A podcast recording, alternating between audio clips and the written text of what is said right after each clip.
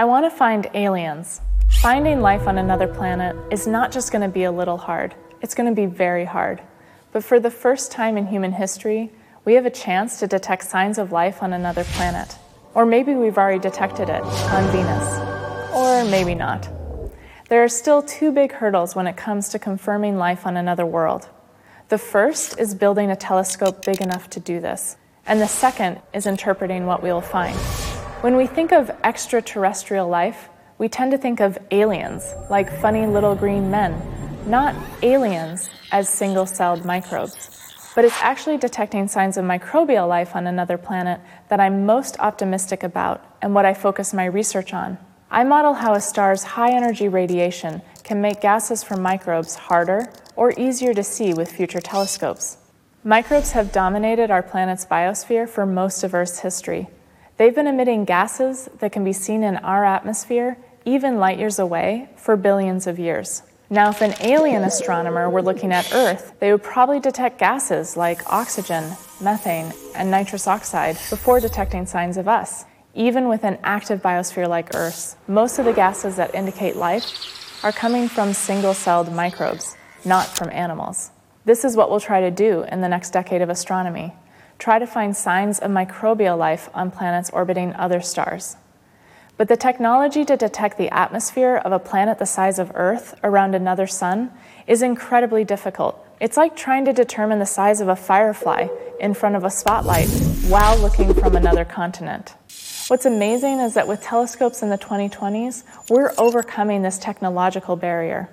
The second issue to finding alien life will be to interpret what these biosignature gases actually mean.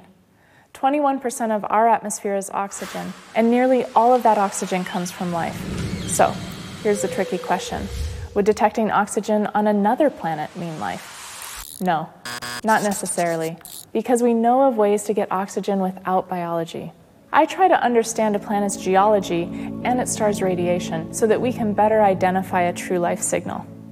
And this is what makes the preliminary detection on Venus of phosphine, a potential biosignature gas, so compelling, but also so confusing. Venus is not where we expected to find life. It is a hellish world with a surface temperature of nearly 900 degrees Fahrenheit. Could life be floating in the more temperate upper atmosphere? But then, how would such life eat and reproduce? This discovery will have to be vetted over the coming decade. First, we must verify the detection of phosphine itself. And then later, we would have to confirm that this gas is coming from life and not from some unexpected geological or photochemical process.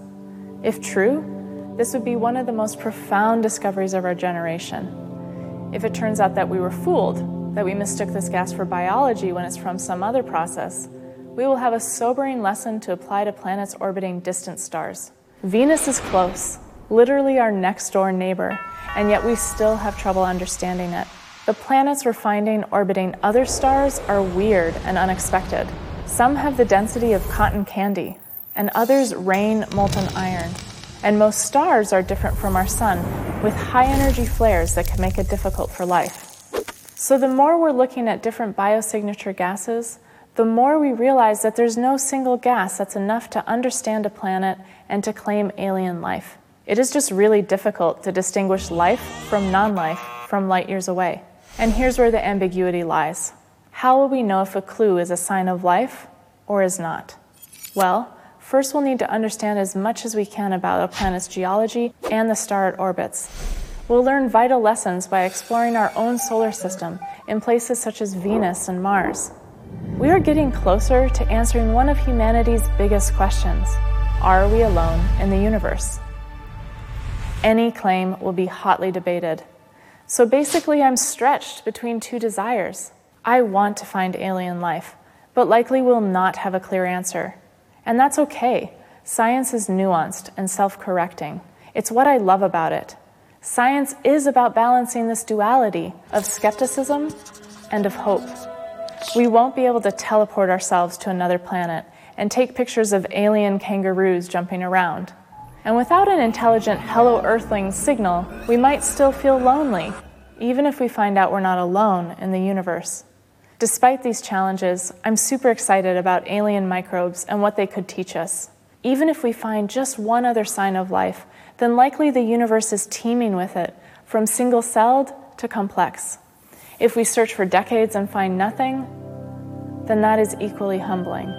But we must try. We must do this search, even when it means sitting with uncertainty along the way. Thank you.